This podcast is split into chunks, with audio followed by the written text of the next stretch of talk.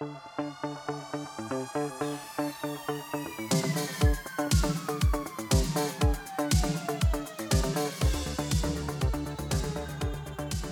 aí pessoal, sejam muito bem-vindos a mais um episódio do podcast Economista Sincero, economista que mais trabalha no Brasil. E no episódio de hoje falaremos sobre a queda na Bolsa de Valores de Buenos Aires após o resultado do primeiro turno das eleições na Argentina. Além disso, abordaremos também a vitória da oposição nas primárias para a eleição presidencial da Venezuela. O episódio hoje está completíssimo, só que antes de continuar, eu peço que você avalie o podcast com cinco estrelas no Spotify. Pois é, galera o resultado do primeiro turno da eleição para presidente da Argentina segue repercutindo bastante. Nessa segunda-feira, por exemplo, o nosso ministro da Fazenda, Fernando Haddad, afirmou que acompanha com interesse a corrida eleitoral no país vizinho por conta do Mercosul. Bastante interesse, né? Inclusive mandando dinheiro e equipe de marketing, caso vocês não saibam. Na semana passada, Haddad admitiu que uma eventual vitória do libertário Javier Milei preocupa o governo brasileiro.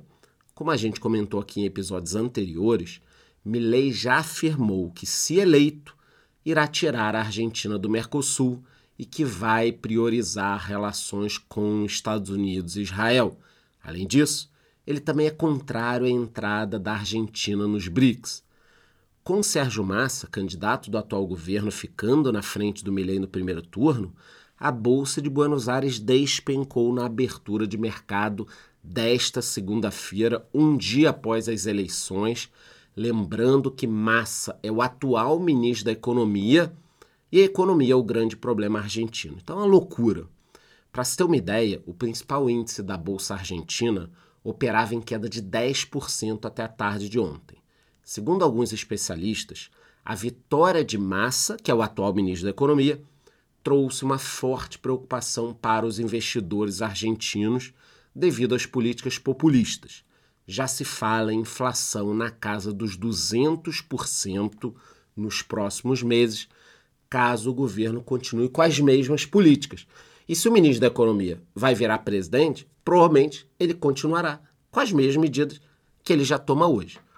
Dentre as ações que mais sofreram queda nessa segunda-feira está a estatal petrolífera YPF, que caiu quase 10%. Para quem ainda não sabe, Sérgio Massa recebeu 36,6% dos votos, enquanto Milei ficou com um pouco mais de 30%. A disputa agora está difícil, com Massa sendo o grande favorito. Já Patrícia Burris, que também estava na disputa, recebeu quase 24% dos votos e está fora do segundo turno que acontecerá no dia 19 de novembro.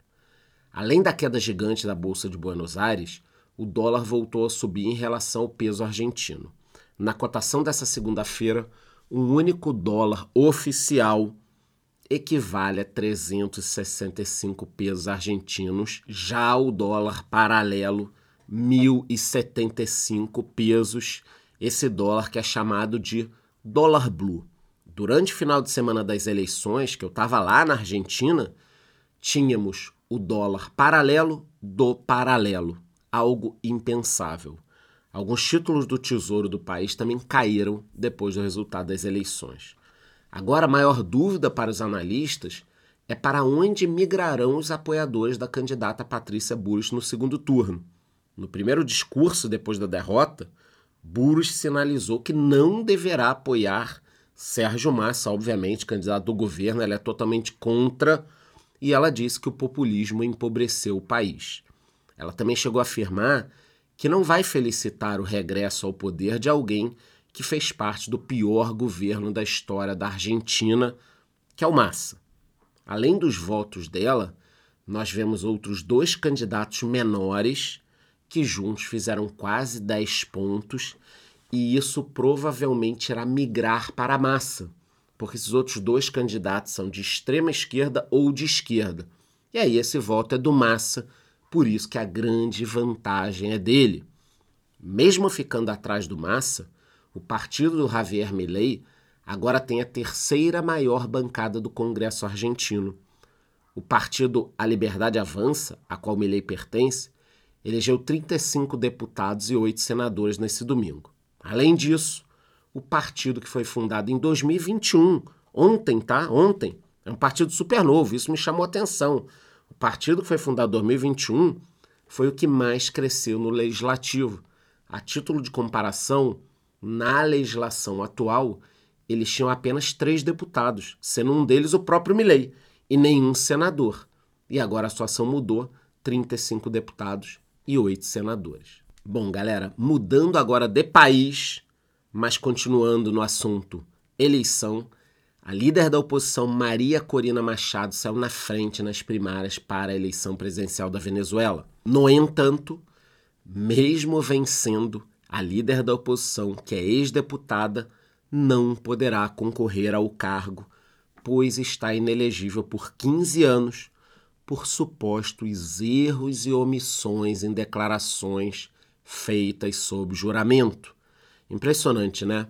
Na América Latina, só candidatos de centro ou de direita ficam inelegíveis. O resto, meu amigo, pode fazer o que quiser, que não dá problema. Porém, mesmo assim, ela afirma que tentará reverter a decisão para ser candidata em 2024.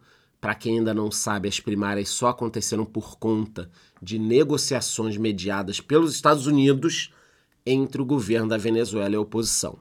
O acordo previu medidas para tornar as eleições no país livres, com a presença de observadores internacionais em troca do alívio de algumas sanções americanas. Até agora, ainda não foi divulgado oficialmente se Nicolás Maduro será candidato à reeleição. Entretanto, caso concorra e obtenha um novo mandato, ele poderá ultrapassar Hugo Chávez como presidente mais longevo do país. Aqui eu acho que a gente não precisa ficar cheio de dedos para falar. Ele não é presidente, ele é um ditador. Então vamos acompanhar Bolsa Argentina caindo, dólar subindo e eleições na Venezuela. Aqui na América do Sul, de tédio, a gente não morre. Qualquer novidade eu voltarei com mais informações. Antes de ir embora, eu te peço que vote na enquete que eu deixei ali embaixo. Me dê cinco estrelas no Spotify e te vejo no próximo episódio.